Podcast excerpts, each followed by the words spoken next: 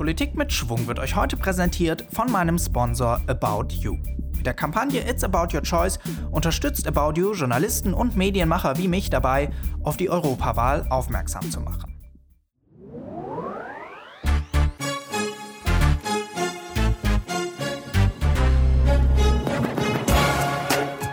Wenn jeder aufmerksam gewesen wäre oder wirklich so abgestimmt hätte, wie er wollte, hätten wir sogar eine Mehrheit gehabt, Artikel 13 zu streichen. Timo Wölken, Europaabgeordneter der SPD, ist einer der jüngsten im Parlament. Ich habe ihn in seinem YouTube-Zimmer, äh, Wahlkreisbüro in Osnabrück besucht und mit ihm natürlich viel über Artikel 13 gesprochen. Der Vorkämpfer gegen die Reform hat mir erklärt, wie es eigentlich sein konnte, dass sich bei der letzten Chance, die Reform zu stoppen, Abgeordnete verwählt haben. Und um all die anderen großen europäischen Fragen ging es natürlich ebenfalls. Denn Wölken hat eine große Vision von Europa. Welche? Das erfahrt ihr jetzt bei Politik mit Schwung. Ich bin Gregor Schwung.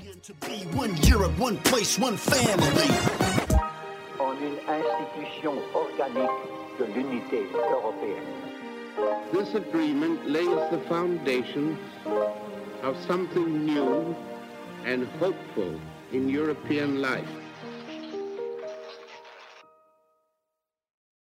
Moin Moin und herzlich willkommen zu einer Spezialausgabe Politik mit Schwung vor der Europawahl. Bei mir ist heute der Europaabgeordnete der SPD, Timo Wölken. Herzlich willkommen. Moin, freut mich sehr, dass ich dabei sein darf. Ich habe Ihr Intro geklaut, haben Sie es gemerkt? Ich hab's gemerkt, ja. Ist das okay? Ist kein Urheberrecht drauf. Alles gut. Darüber sprechen wir gleich. ähm, Sie sind nämlich äh, nicht nur Europaabgeordneter, sondern auch YouTuber. Wie, wie kam es dazu? Als ich vor zweieinhalb Jahren nachgerückt bin, war so ein bisschen die Frage, was mache ich, um junge Menschen zu erreichen, insbesondere weil es mir sehr wichtig ist. Und ich habe einen guten Freund, Peter Smits, der ja viel auf YouTube macht und der mich äh, am Anfang dann überzeugt hat, dass YouTube die Plattform ist, die ich nutzen sollte.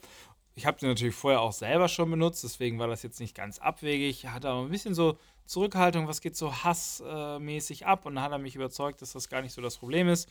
Und am Ende des Tages äh, hat er mir dann sehr geholfen am Anfang und auch zwischendurch immer schön noch mit Rat und Haar zur Seite an der Stelle.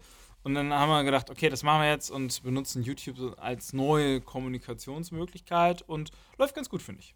Jetzt kann es ja irgendwann in Zukunft sein, dass, äh, wenn Sie ein Video hochladen, dass das in einem Upload-Filter hängen bleibt. Grund dafür ist die Urheberrechtsreform. Sie hatten mit sehr viel Einsatz dagegen gekämpft. Es, Sie haben, es, viele Menschen hat das generell mobilisiert, auf die Straße getrieben. Einschlägige Hashtags haben auf Twitter getrendet. Ähm, hat Sie es am Ende doch ein bisschen überrascht, dass so ein Thema eine ganze Generation, von der die Politik dachte, also das unterstelle ich jetzt mal, die interessiert sich für gar nichts mehr mobilisiert? Also Politik hat das, finde ich zu allgemein. Mir war sehr bewusst, dass junge Menschen sehr politisch sind. Wir haben es dann nicht nur bei der Urheberrechtsdebatte gesehen, wir sehen es auch bei den Klimastreiks, wir sehen es bei den Seebrückendemonstrationen, die hauptsächlich von, nein, die auch ganz viel von jungen Menschen begleitet werden. Also junge Menschen sind nicht unpolitisch. Das war mir klar und mein erstes Video zu dem Thema habe ich so vor einem Jahr veröffentlicht. Und da war mir schon sehr bewusst, dass die Gefahr, dass Inhalte, die eigentlich legal sind, fälschlicherweise blockiert werden, dass das ein enormes Problem ist. Und vor allen Dingen schaffen wir ja mit den Uploadfiltern eine Infrastruktur, die in Zukunft nicht mehr nur unbedingt Urheberrechtsverstöße blockieren kann, sondern, naja, je nach politischer Mehrheit auch eine Message von politischen Parteien zum Beispiel oder kritische Beiträge über eine Regierung. Und deswegen halte ich dieses Instrument der Uploadfilter, also dass eine Plattform filtert und entscheidet, was erscheinen darf, für absolut falsch und gefährlich. Hätten also mehr Europaabgeordnete mal auf YouTube ein Video ho hätten hochladen sollen, damit sie gewusst hätten, was das für Auswirkungen hat? Ja, das Durchschnittsalter mit 55,8 Jahren ist recht hoch und äh, mit 56 bist du halt von der Lebensrealität Twitch, Instagram, YouTube weit entfernt. Und ja, oder Reddit oder eine Meme-Suche auf Google. Ähm, das, sind, das sind alles so Dinge, die sicherlich ähm, nicht passiert wären, wenn du das Internet tatsächlich täglich benutzt. Und deswegen muss das Europäische Parlament definitiv jünger werden. Um, ja, wobei natürlich auch viele ältere Kolleginnen und Kollegen, ein Kollege Jo, jo Weidenholz aus Österreich zum Beispiel, ist definitiv einer der älteren und war vehementer ähm, Bekämpfer von Uploadfiltern. Also es ist nicht nur eine Altersfrage, aber sicherlich eine Frage der, des eigenen Medienkonsums, ja. Ich habe Ihren Einsatz gegen die Reform schon erwähnt. Sie wurden quasi so ein bisschen auch zum Gesicht der Reformgegner. Wie sauer waren Sie dann am Ende auf Ihre Spitzenkandidatin Katharina Barley, dass die dann im Rat dieser Reform für Deutschland zugestimmt hat? Ja, die letzte Abstimmung war ja vorherzusehen, wenn man mal ganz ehrlich ist.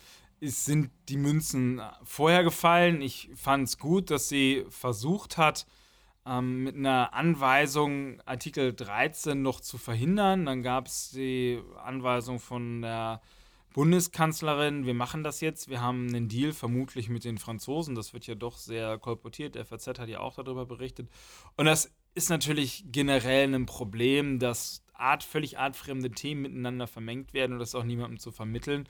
Und insofern finde ich es schade, dass die Bundesregierung ähm, am Ende zugestimmt hat, obwohl die Uploadfilter drin sind.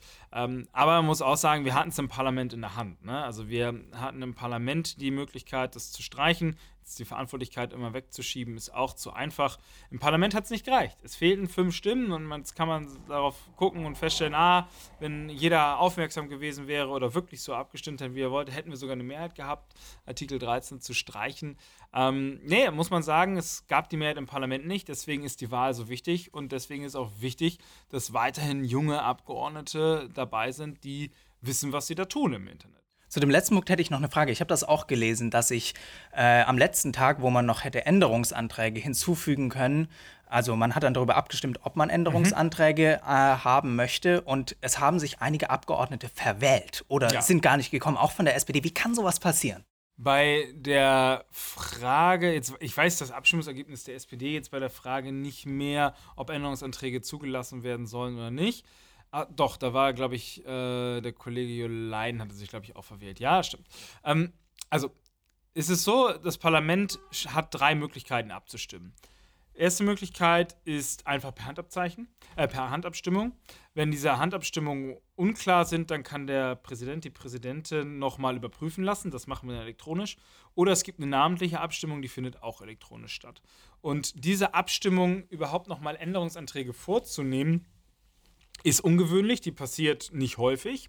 Und deswegen kann es wirklich sein, dass auf manchen Abstimmungslisten, wir stimmen ja am Tag so, keine Ahnung, 300, 400 Sachen dann ab. Dafür haben wir eine Liste, damit wir wissen, wo sind wir eigentlich, dass auf diesen Listen eventuell diese Abstimmung nicht stand. Der Präsident hat es dann ja nochmal langsam erklärt. Es kann sein, dass vielleicht bei dem einen oder anderen die Verdolmetschung zu langsam war oder irgendwie sowas. Also es kann wirklich sein, dass man sich geirrt hat. Ich habe mich auch schon mal verstimmt. Das kann man dann korrigieren lassen. Das hat allerdings keinen Einfluss mehr auf das Endergebnis. Das ist auch gut so, denn sonst könnte ja, wenn es nur eine Einstimmenmehrheit, Zweistimmenmehrheit gab, massiver Druck auf einzelne Abgeordnete ausgeübt werden und sie gezwungen werden, das Ergebnis nochmal zu ändern. Ähm, also man kann das korrigieren fürs Papier, auf das Gesamtergebnis hat es keinen Ausschuss mehr. Und dann gibt es einige Kollegen, die deutlich gesagt haben, wir haben uns verstimmt. Die Schwedendemokraten waren das zum Beispiel. Und bei anderen weiß man schlicht nicht, ob das jetzt Taktik war oder wirklich ein Versehen. Lange Rede, kurzer Sinn, es fehlten fünf Stimmen, das ist nicht mehr zu ändern. Ähm, und das ist echt bitter gewesen, weil der Protest also wirklich Wirkung gezeigt hat. Wenn wir uns überlegen, im Sommer letzten Jahres waren es noch 170 Stimmen Unterschied, da waren fünf schon wenig. Aber es ist bedauerlich, dass es nicht komplett gereicht hat. Aber das zeigt, wie das Parlament zusammengesetzt wird, ähm, ist sehr, sehr wichtig. Letzte Frage dazu. Sie haben das schon gesagt, äh, wie das Parlament zusammengesetzt wird, ist wichtig. Ähm, Gibt es eine Möglichkeit, diese Reform wieder rückgängig zu machen? Man hört das ja immer wieder, dass das ja vielleicht möglich ist, wenn das Parlament ein Initiativrecht bekommen sollte.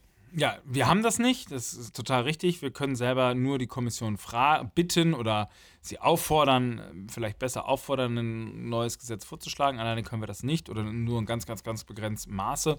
Ja, wir sind darauf angewiesen, dass die Europäische Kommission einen Vorschlag macht. Mm, das ist nicht sehr wahrscheinlich, muss man auch mal gestehen. Äh, insofern wird es erstmal auf europäischer Ebene keine Möglichkeit geben, das zurückzudrehen, beziehungsweise nur eine sehr begrenzte, wenn die Kommission der Meinung ist, sie müssten einen Vorschlag machen. Jetzt ist Artikel 13 nicht das einzige Thema, worüber wir hier sprechen wollen und auch nicht das einzige Thema, worum es bei dieser Europawahl geht. Ähm, der Slogan der SPD heißt, äh, Europa ist die Antwort. Welche Frage ist für Sie persönlich, auf die Europa die Antwort sein soll, die allerwichtigste? Das ist sehr schwierig, weil wir vor so großen, vielen Fragen stehen, für die Europa wirklich die Antwort ist. Nehmen wir vielleicht mal das Wichtigste, Europa ist die Antwort für unsere Rolle in der Welt. Ähm, wir als Nationalstaat alleine, selbst ein starkes Land wie Deutschland, spielt in der Welt keine große Geige mit 83 Millionen Einwohnern. Und insofern ist Europa die Antwort auf eine sich ja immer schneller drehende Welt und ist die Antwort darauf, dass andere Staaten uns sozusagen nicht ähm, überrennen, ist jetzt sehr bildlich, ähm, nicht vorweggehen können, zum Beispiel, wenn sie Sozialstandards setzen, zum Beispiel, wenn sie Standards im Digitalen setzen. Das können wir nur gemeinsam beantworten. Was ist Ihre Vision von Europa? Wie soll die EU in 20 Jahren aussehen? Wir sind gerade in einer schwierigen Phase für die Europäische Union. Viele versuchen darauf zu antworten mit, wir machen das alles so, wie es jetzt ist und vielleicht ein bisschen mehr Nationalstaat. Das sehe ich komplett anders. Ich will die Vereinigten Staaten von Europa. Ich will eine Europäische Union, die föderal geordnet ist, die stark nach außen auftreten kann, die einheitlich sprechen kann, die demokratisch organisiert ist, ähm, in der die, der, die Mitgliedstaaten nicht diese starke Stimme haben, wie sie sie jetzt haben, denn dadurch wird viel blockiert und das funktioniert nur in den Vereinigten Staaten von Europa. Ein Ziel der SPD, aber auch viele andere Parteien ist es ja, Europa jetzt erstmal kurzfristig zu vertiefen in den nächsten fünf Jahren. Ähm, auch bei der Außen- und Verteidigungspolitik sollte man jetzt konkrete Schritte gehen. Ähm, die SPD ist für eine europäische Armee. Ja. Ähm, gehört zu einer europäischen Armee auch eine gemeinsame europäische Rüstungspolitik? Unbedingt. Die gemeinsame europäische Idee, ich bin Zivildienstleister gewesen, ich habe Kriegsdienst verweigert, war mir erst fremd. Mittlerweile bin ich davon überzeugt, es gibt eigentlich kaum eine tiefere Integration, als wenn du dir gegenseitig die Verteidigung anvertraust. Denn dann hast du A, keine Armeen, die sich gegenseitig angreifen können und B, bist halt darauf, musst, bist darauf angewiesen, dass du im Angriffsfall dich verteidigen kannst. Und zwar mit einer gemeinsamen Armee. Deswegen ist die, Integration, die europäische Armee wirklich eine große Integration. Für mich ist wichtig, dass wir durch eine europäische Armee Soldatinnen und Soldaten, also weniger Soldatinnen und Soldaten haben, weniger Kriegsmaterial haben, also auch weniger Geld ausgeben, effizienter sind. Ähm, und und das ist mir jetzt sehr wichtig, es den Parlamentsvorbehalt gibt. Also über den Einsatz der Armee das Parlament entscheidet. Unter den Bedingungen glaube ich, dass eine europäische Armee sinnvoll ist. Jetzt zur Frage der, der Rüstung, denn wir haben im Parlament in der letzten Straßburg-Woche leider den zweiten Schritt vor dem ersten gemacht die Mehrheit, ich habe bewusst dagegen gestimmt, die SPD hat bewusst dagegen gestimmt, hat beschlossen, dass wir einen europäischen Verteidigungsfonds einführen, äh, einführen, der 13 Milliarden Euro haben soll, um daraus Rüstungsprojekte zu finanzieren, unter anderem auch Massenvernichtungswaffen. Und das ist für mich ein Unding. Wenn wir die europäische Armee haben, müssen wir auch gemeinsam forschen und Projekte entwickeln. Aber jetzt haben wir nationale Rüstungsausgaben und on top nochmal europäische Rüstungsausgaben. Und das ist nicht meine Vorstellung von der Europäischen Union als Friedensunion. Ich möchte noch mal ganz kurz bei der Rüstungspolitik bleiben, weil mich das jetzt interessiert, wie man das in der Praxis realisieren könnte. Es gibt ja unterschiedliche Vorstellungen in Europa, wie eine Rüstungspolitik aussehen kann. Äh, wir hatten jetzt neulich den Fall, dass Deutschland im Alleingang seine Rüstungsexporte nach Saudi-Arabien äh, gestoppt hat nach dem Mord an dem äh, Journalisten Jamal Khashoggi auch auf Druck vor allem der SPD. Das mag moralisch ein richtiger Schritt sein in den Augen von, von, von, von Ihnen und, und vielen anderen. Ähm, es hat aber Frankreich sehr verärgert, weil Frankreich Teile aus Deutschland exportiert, um dann seinerseits Rüstungsgüter zu exportieren. Und Frankreich hat eine andere Moralvorstellung als Deutschland. Wie kann man in Europa da auf einen gemeinsamen Nenner kommen? Ja, wer Waffen exportiert, exportiert damit auch immer Leid. Deswegen ist es richtig, äh, Rüstungsexporte so weit wie möglich zu begrenzen. Und es ist auch gut, dass wir in Deutschland starke Rüstungsexportkontrollen haben. Ich würde sie mir in der ganzen Europäischen Union wünschen. Wir haben es europaweit geregelt, dass wir sogenannte Dual-Use-Güter äh, kontrollieren. Das sind solche Güter, die entweder zivil oder militärisch genutzt werden können. Und für diese Güter haben wir europaweit Maßgaben. Das ist die Dual-Use-Verordnung. Das ist gut, das ist ein echter Schritt nach vorne. Und das bräuchten wir auch für alle Rüstungsprojekte. Und da muss sich dann natürlich ein hoher Standard, ein restriktiver Standard durchsetzen. Der, da wäre ich sehr für. Ähm, ja, Frankreich zum Beispiel ist sehr zurückhaltend, was das angeht. Aber da müssen wir, glaube ich, auch noch mal mit sehr intensiv mit den französischen Kolleginnen und Kollegen reden, ob sie denn das wirklich auf Dauer so äh, weitermachen wollen, das glaube ich nicht. Richtig wäre, die Friedensmacht Europa darf keine Waffen langfristig exportieren. Das wäre mein Ziel. Aber ich sehe da schon so ein bisschen diesen Ansatz, dass man die deutsche Moralvorstellung exportieren möchte. Also die Verteidigungspolitik zu europäisieren ist ja generell ähm, auch mit dem Parlamentsvorbehalt kritisch in, in, aus den Augen von Frankreich. Ja, in fast allen Ländern gibt es äh, kein Parlamentsverbot. Genau, ne? genau. Also und das jetzt auf die europäische Ebene zu exportieren, also zum Beispiel dem französischen Präsidenten zu sagen oder dem französischen Parlament zu sagen, hey, ihr dürft euer Parlament nicht in den Einsatz schicken, das darf aber das Europäische Parlament, ist ja schon mal ein Schritt, der in Frankreich relativ kritisch gesehen wird. Und jetzt auch noch zu sagen, und bei den Exporten gelten unsere Moralvorstellungen, ist das nicht ein Schritt zu viel? Also, da ist die Frage, man wird sich über viele Dinge einig. Ähm, eins nochmal gerade, der Parlamentsvorbehalt des Europäischen Parlaments muss gelten für die europäische Armee. Ja, Aber ähm, da sind ja auch dann französische Truppen dabei. Ja, so deswegen, ja, nein, da haben wir eine. Das ist ja der, der, Witz an der europäischen Armee, dass es nicht nationale Armeen gibt, die zusammenarbeiten. Das haben wir jetzt ja zum Beispiel auch mit dem deutsch-niederländischen Korps in Münster sondern dass es eine gemeinsame Armee gibt, die unter einer Führung steht. Und das kann es natürlich nach meinem Dafürhalten nur geben mit dem Parlamentsvorbehalt. Keine Frage, ich will das nicht verhehlen. Da müssen wir sehr viel diskutieren äh, mit den Mitgliedstaaten, mit den anderen Mitgliedstaaten. Deswegen kann das auch nur eine langfristige Vision sein. Ja, das ist, das ist ganz klar. Ähm, bei den Rüstungsexporten finde ich schon, dass wir da sehr restriktiv sein müssen und dass es ähm, nicht sein kann, dass wir Waffen im großen Stil äh, exportieren. Und da muss man sich dann darüber unterhalten, ähm, wie man zum Beispiel in Ländern, die viel Rüstung herstellen, wie man dort auch eine Beschäftigung aufbauen kann. Das ist dann klassische Frage für Wirtschaftspolitik auf europäischer Ebene, ähm, wie man solche Regionen stärken kann, ohne dass es um, um Waffenexporte geht. Das ist eine gemein, gesellschaftliche Aufgabe, das muss man gemeinsam wollen. Und wenn man das will, findet man auch einen Weg. Wechseln wir das Thema. Ein anderes äh, Gebiet, auf dem äh, viele Menschen derzeit, für das viele Menschen derzeit auf die Straße gehen, neben Artikel 13, ist der Klimaschutz. Was kann bzw. soll die EU hier tun? Mir ist eins sehr wichtig. Ähm, erstens, ich glaube, dass junge Menschen sehr wohl entscheiden können, ob es für sie jetzt gerade wichtiger sein muss, gegen den Klimawandel zu demonstrieren oder noch Englisch oder Deutsch zu haben. Ich war, bin davon überzeugt, dass junge Menschen das bewusst und sehr ausgewogen bewerten können und ihrer wirklich, anders als Lindner das sagt, Profis in eigener Sache sind. Und ähm, Insofern finde ich die Streiks gut und richtig. Und ich finde auch richtig, dass es während der Schulzeit ist, denn ich würde auch keinen Betrieb bestreiken, wenn er eh gerade geschlossen hat. Und das ist mir nochmal sehr, sehr wichtig. Ähm, ich sehe, dass viele Schülerinnen und Schüler sich sehr organisieren. Es beginnt nicht immer zur gleichen Zeit, damit nicht immer der gleiche Unterricht ausfällt. Ähm, Schulen sprechen sich ab, welche Klassen gehen, damit nicht immer überall der Unterricht ausfällt. Und diesen jungen Menschen dann zu sagen, ja, demonstrieren könnt ihr gerne, aber erst nach Schulschluss, es fällt eh schon genug äh, Unterricht aus, das höre ich auch ganz häufig. Und sagen, vorsichtig, da wäre es erstmal Aufgabe der Politik dafür zu sorgen, dass kein Unterricht ausfällt. Insofern ähm, Klimastreiks sind richtig, sie sind wichtig. Ich finde es gut, dass sie stattfinden. Und auf europäischer Ebene passiert ja schon viel im Klimaschutzbereich. Ich kann aber auch junge Menschen verstehen, die sagen, das ist noch nicht genug und hoffe, dass das dann auch bei der Wahlentscheidung sozusagen berücksichtigt wird.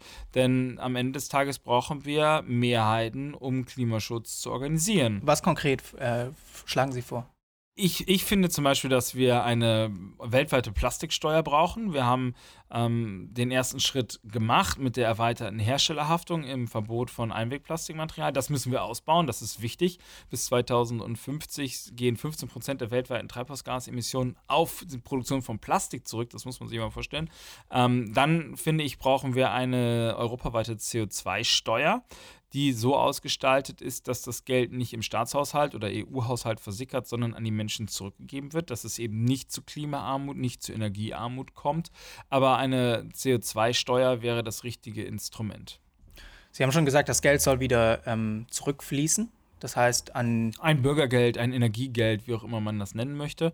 Ähm, also Als Entschädigung für hohe, höhere Strom, Strompreise, genau, höhere Benzinpreise. Genau, also alles das, was der Staat mit den CO2-Einnahmen, mit dem Einnahmen aus der CO2-Steuer einnimmt, das muss er wieder zurückgeben, A, entweder in Klimapolitik, was in Klimamaß, Klimaschutzmaßnahmen oder was mir sehr, sehr viel wichtiger wäre, direkt an die Haushalte zurück. Denn dann habe ich die freie Entscheidung, will ich Geld sparen, indem ich einen umweltfreundlichen Zug benutze oder mit dem Fahrrad fahre oder will ich mit dem Auto fahren ähm, und kann dann sogar noch davon profitieren. Und das muss, es darf nicht dazu führen, dass der Staat oder die Europäische Union das jetzt als zusätzliche Einnahmequelle für sich erschließt, sondern es muss wirklich eine Lenkungswirkung haben für die Vermeidung von CO2 und darf niemanden zusätzlich belasten. Also äh, Bürgerinnen und Bürger entlassen. Was ist mit ähm, Unternehmen, kleinen und mittelständischen Unternehmen, die ja derzeit schon unter den, unter den ohnehin hohen Strompreisen in Deutschland äh, leiden? Was, was ist mit denen? Können die auch mit, mit Entschädigungen oder Unterstützung rechnen? Wichtig ist, dass die CO2-Steuer am Ende sozusagen angesetzt wird, damit wir keinen Verdrängungswettbewerb haben. Wenn äh, ich das sozusagen auf die Produktion erhebe, dann haben Unternehmen einen riesigen Anreiz, aus der Europäischen Union ihren Sitz zu verlagern und das dürfen wir nicht zulassen. Okay, ähm, kommen wir zu, zur Sozialpolitik. Ähm, die SPD wirbt für eine europäische Sozialversicherung. Äh, Emmanuel Macron schlägt es auch vor. Es gibt äh, viele Parteien, die das wollen, in einem linken Spektrum. Wie ist das? Gibt es überhaupt Solidarität in Europa, dass man sowas machen kann?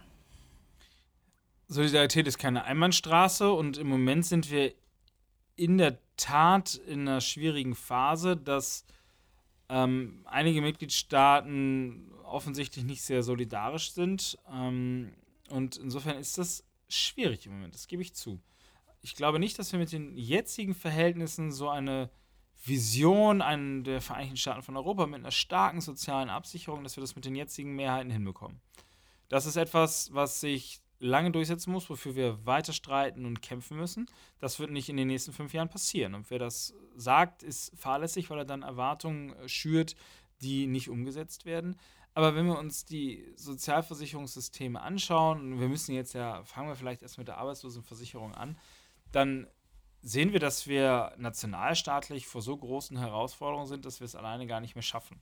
Und dann gibt es ja die typische Reaktion, insbesondere von, von Konservativen, aber auch von den Liberalen, ist ja erstmal, nein, keine Transferunion, kein Geld vom deutschen Sparer für die griechische Oma. Das ist dann immer, irgendwie immer so die Angst. Genau, das meinte ich mit der Solidarität. Genau, und wir sind in einem Punkt, wenn wir sagen, wir wollen mehr Europa, weil wir anders nicht mehr, sonst nicht mehr schlagkräftig sind, weil wir die großen Aufgaben sonst nicht mehr lösen können, dann gehört auch dazu, darüber nachzudenken, dass wir zu einer gemeinsamen europäischen Arbeitslosenversicherung kommen, dass wir zu einer gemeinsamen Rentenversicherung kommen.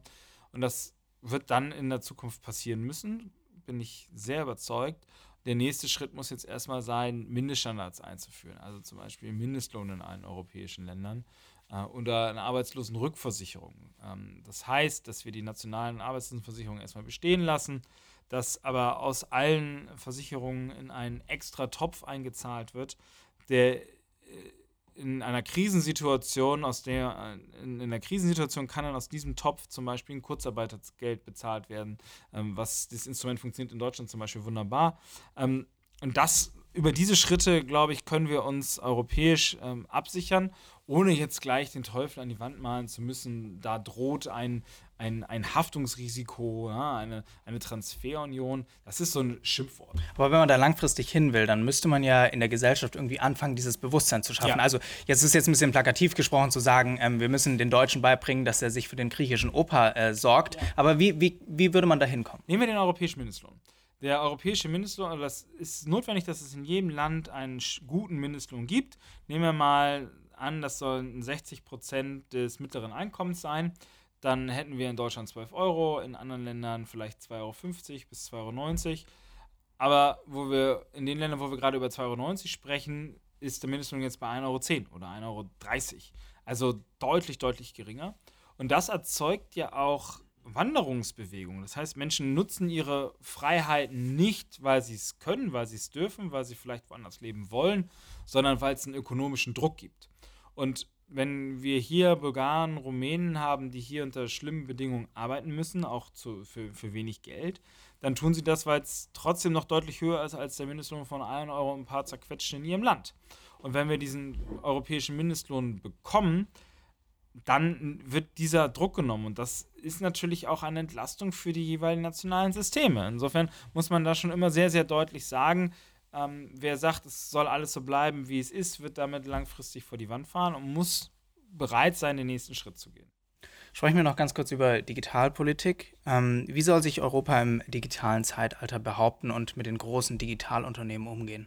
Wir müssen die E-Privacy-Verordnung endlich verabschieden. Es kann ja nicht sein, dass uns Unternehmen in alle Lebensbereiche tracken und alles miteinander verbinden können. Das muss europaweit geregelt werden. Die Datenschutzgrundverordnung bei all den Problemen sind allerdings auch sehr viele Mythen darüber im Umlauf. War der erste Schritt, damit haben wir weltweite Standards gesetzt und das muss uns mit der E-Privacy-Verordnung auch gelingen, die sozusagen das digitale Briefgeheimnis umsetzt. Daneben brauchen wir eine klare Besteuerung für Digitalunternehmen. Digitalsteuer? Digitalsteuer, absolut. Also die digitalen Umsätze müssen besteuert werden und wir müssen vor allen Dingen dazu kommen, dass wir digitale Monopole brechen. Dafür müssen wir äh, verstehen, wie sie funktionieren. Das bedeutet also, wir müssen klare Transparenzregeln haben, um sehen zu können, warum dir oder Ihnen in der Google News Anzeige etwas anderes angezeigt wird als mir. Und wenn wir sehen, es gibt eine Diskriminierung, es gibt eine Benachteiligung, es gibt da vielleicht ein äh, ähm, Gender Profiling oder ein Rassenprofiling, dann muss das verboten werden und unterbunden werden. Aber dafür brauchen wir erstmal Transparenz, wie das funktioniert.